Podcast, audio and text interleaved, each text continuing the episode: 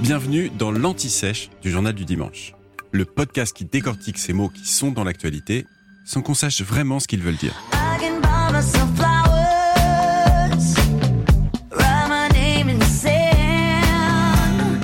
Au fait, c'est quoi une revenge song? Une revenge song, ou chanson de vengeance en bon français, c'est une œuvre de musique populaire dans laquelle l'interprète évoque une rupture sentimentale, mais pas en se lamentant euh, tristement, si vous voyez ce que je veux dire. Non, là l'objectif est clair, il s'agit de se venger, bref, de faire du mal à celui qui vous a brisé le cœur. C'est ce que fait la chanteuse américaine Miley Cyrus avec Flowers, qui est en ce moment l'un des titres les plus écoutés dans le monde.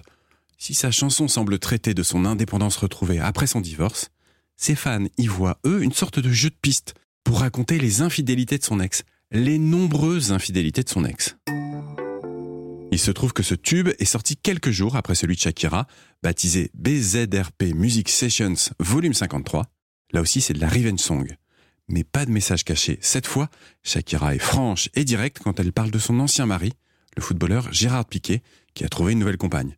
Elle lui dit Tu as échangé une Ferrari contre une Twingo, une Rolex contre une Casio. Shakira balance même sur sa belle-mère.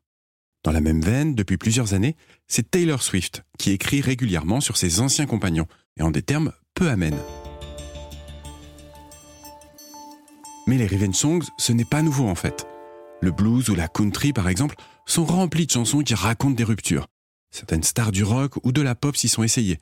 Bruce Springsteen, les Rolling Stones avec la chanson Angie, même si on ne sait pas vraiment de qui elle parle. Il y a aussi eu Justin Timberlake, plus récemment avec Cry Me a River, à propos des infidélités de Britney Spears. Ou encore les groupes ABBA et Fleetwood Mac, qui ont réglé leur compte entre époux alors qu'ils étaient sur scène ensemble à ce moment-là.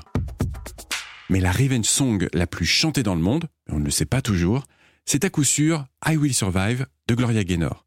Le tube hein, qui est devenu un hymne gay, puis un pseudo-hymne français après la victoire des Bleus en 1998, était au départ une chanson d'affirmation de soi et d'indépendance après une rupture.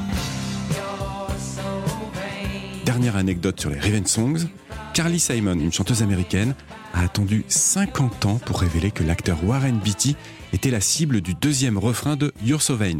Tu es si vaniteux en français. Quand on vous dit que la vengeance est un plat qui se mange froid. Vous venez d'écouter l'Anti-Sèche du Journal du Dimanche, le podcast qui répond à la question que vous n'osiez pas poser. Je suis Vivien Vergniaud et si vous avez aimé ce podcast, mieux si vous voulez écouter d'autres épisodes préparés par la rédaction du JDD, c'est facile. Abonnez-vous, suivez-nous, c'est gratuit. On vous donne rendez-vous trois fois par semaine en podcast et tous les jours sur le JDD.fr. À bientôt.